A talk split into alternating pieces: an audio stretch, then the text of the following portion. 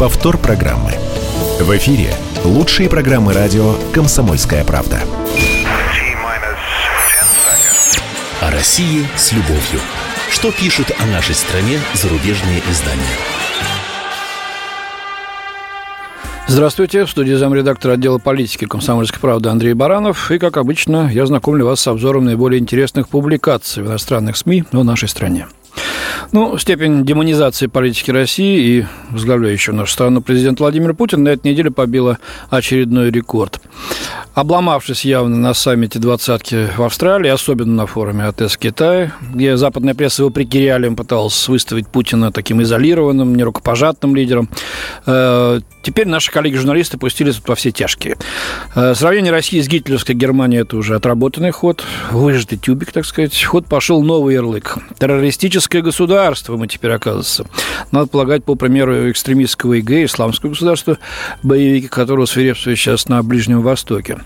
Ну, вот, кстати, что-то я в основном все американские, да европейские газеты цитирую. Ну, раз нас сравнивают на Западе с террористами из исламского государства, неплохо посмотреть, что пишет о России арабская пресса, кстати. Ну, арабская, я, к сожалению, не знаю, поэтому опираюсь на данные сайта и на СМИ, которому большое спасибо за эту подборку. Египетская Аль-Ахрам уверена, что страны ЕС, ведомые США, разработали и стали прямыми участниками антироссийского заговора под названием «Украинский кризис». Сирийский Тихрин назвала действия Путина на саммите в Австралии вежливым ответом, агрессивным выпадом Обамы. Тему заговора против России, только уже нефтяного, поднимает и катарская газета, э, э, сейчас я попробую сказать, итак, катарская газета «Аль-Райя» Автор пишет, что э, США, заручившиеся поддержкой Саудовской Аравии, борются за энергетические рынки в Азии и Европе, которые традиционно были зонами российского влияния. Ослабление России и Ирана, чья экономика зависит от экспорта нефти, чрезвычайно заманчиво. Это позволит США и Саудовской Аравии прийти к их целям мирно, без военной операции. Но не боятся ли они, что нефтяной кризис негативно скажется и на их экономиках, задается вопросом автор, и приходит к выводу, что в данном случае победа достанется им дорогой ценой и будет краткосрочной. Вообще западные санкции, хоть и ударившие по российской экономике, были названы провальными в сфере политики, потому что они не только не привели к пересмотру российской линии на Украине, но и способствовали росту популярности Путина в России. Арабская пресса пишет, что в условиях введения странами Запада экономических санкций э, против России последняя стремится и вынуждена развивать торговое сотрудничество с другими странами, в том числе с арабскими. Э, в этой связи газета «Ашар аль-Вафсад» цитирует председателя Союза промышленных палат арабских стран Аднана Аль-Кассара, назвавшего расширение экспорта арабских товаров в российском, на российском рынке делом чрезвычайной важности. Вот так, это к вопросу об изоляции. Ну, а Запад все в свою дуду дудит. Э, вот, например, Елена Попина пишет в Bloomberg. Кстати, очень много почему-то русскоязычных авторов топчется в зарубежной прессе на ниве западных санкций. Так вот, Попина опубликовала заметку под названием «Девальвация рубля оставила российскую бухгалтершу без зуба».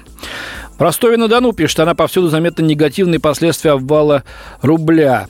В то время как президент Путин хвастается тем, что его правительство остерегает тратить инвалютные резервы на защиту рубля, в Ростове-на-Дону стало меньше народу в магазинах электроники и одежды, а также в ресторанах. Дизайнер по интерьерам Алена Романенко, работающая в мебельном магазине, сказала, никто ничего не покупает. По оценкам Романенко, примерно половина клиентов, которых она консультировала, отсрочили свои заказы. Для 27-летнего предпринимателя Артема Попова а, пишет Попина.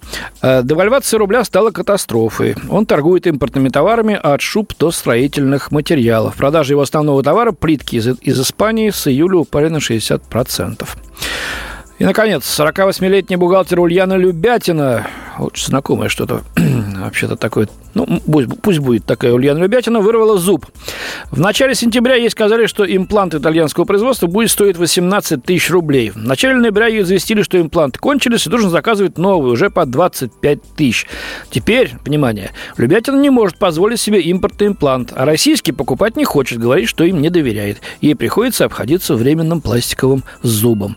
Ну, в общем, смысл один такой. Надо давить на Кремль и дальше, чтобы россияне в прямом смысле положили зубы на полку.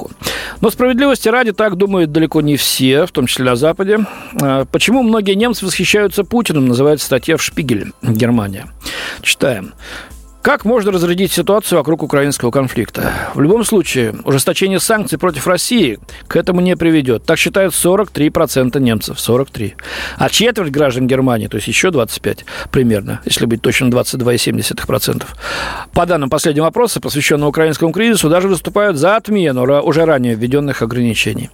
На вопрос, имеют ли санкции смысл, нет однозначного ответа и в рядах стран-членов ЕС. Так, Федерико Магерини, который недавно возглавил европейскую дипломатию, кстати говоря, добавлю от себя, уже успела проявиться достаточно жесткими такими заявлениями, вот теперь засомневался в эффективности ограничений.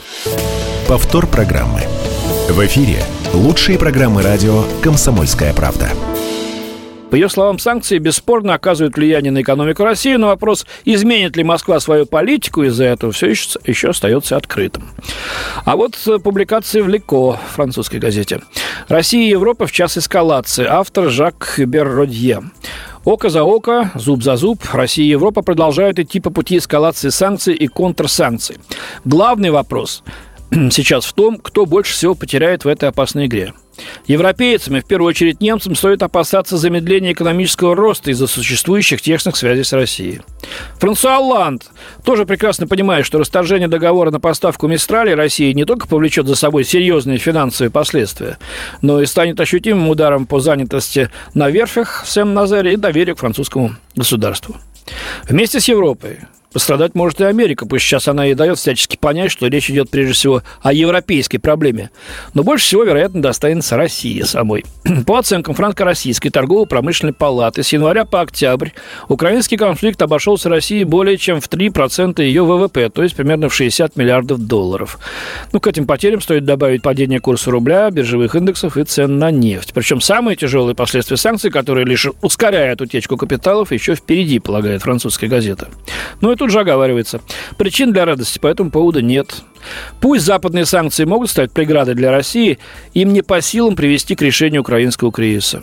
Путин вряд ли добровольно отдаст Крым, ну это уж точно, или полностью откажется от поддержки украинских сепаратистов. Если мы хотим избежать худшего, остается лишь одно средство – отыскать путь для диалога, для восстановления безопасности на востоке Европы. А это означает, что полностью игнорировать Москву никак нельзя. Ну, очень здравое суждение. И в заключение я хотел привести публикацию весьма популярного в США блогера. Его зовут Фил Батлер. Это журналист, редактор, много пишущий о технологиях, путешествиях и текущих событиях.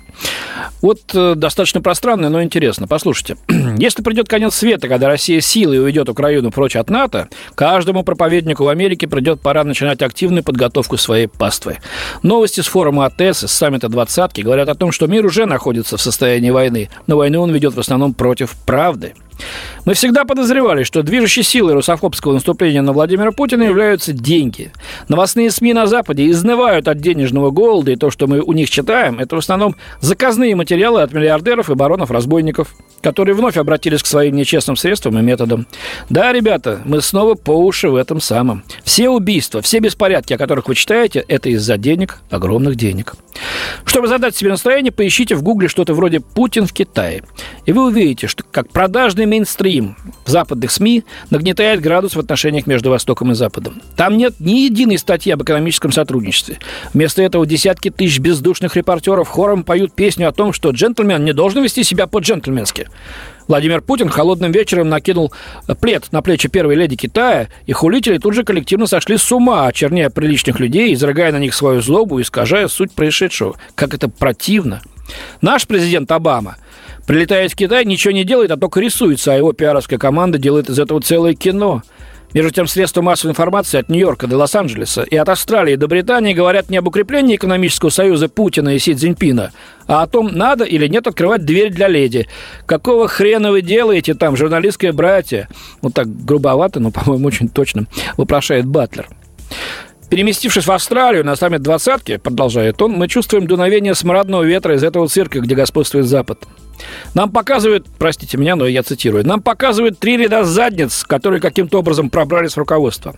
Тони Эббот, австралийский премьер, он вроде должен был осадить Путина, не так ли? Но все эти обещания взять за грудки и сурово поговорить чистой воды шоу для сетевого поколения.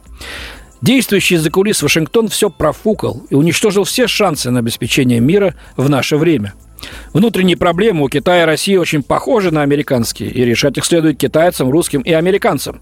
Мы хорошо понимаем это, когда речь идет о вмешательстве других, но не о нашем вмешательстве, хотя наше вмешательство, оно повсюду. Что касается Украины, то Америки там и близко быть не должно. Барак Обама и Джон Керри стремятся обеспечить Америке непродолжительный газовый бум. Видите ли, вся эта русофобия на самом деле газофобия. Нам говорят, что на востоке Украины эти сепаратисты сотворили все гадости, совершили все преступления, какие только могут совершить незаконные вооруженные формирования. Но те разрушения и потери среди гражданского населения, о которых нам спорадически сообщают BBC, Рейтер и Вашингтон-Пост, могли возникнуть только из-за обстрелов киевских властей. Ну, автор в конце своего поста просит извинить его за излишнюю эмоциональность, но мне кажется, она тут оправдана. Что бы там ни говорили наши либералы, но оголтелая антироссийская пропаганда, лобовая и тотальная, достала уже многих и там, на Западе. Поэтому все эти санкции – полка о двух концах. Не лучше ли договариваться, как справедливо заметил э, процитированная мной ранее французская газета «ЭКЮ». У меня на сегодня все. До свидания. В студии был замредактор отдела политики «Комсомольской правды» Андрей Баранов. Повтор программы. В эфире лучшие программы радио «Комсомольская правда».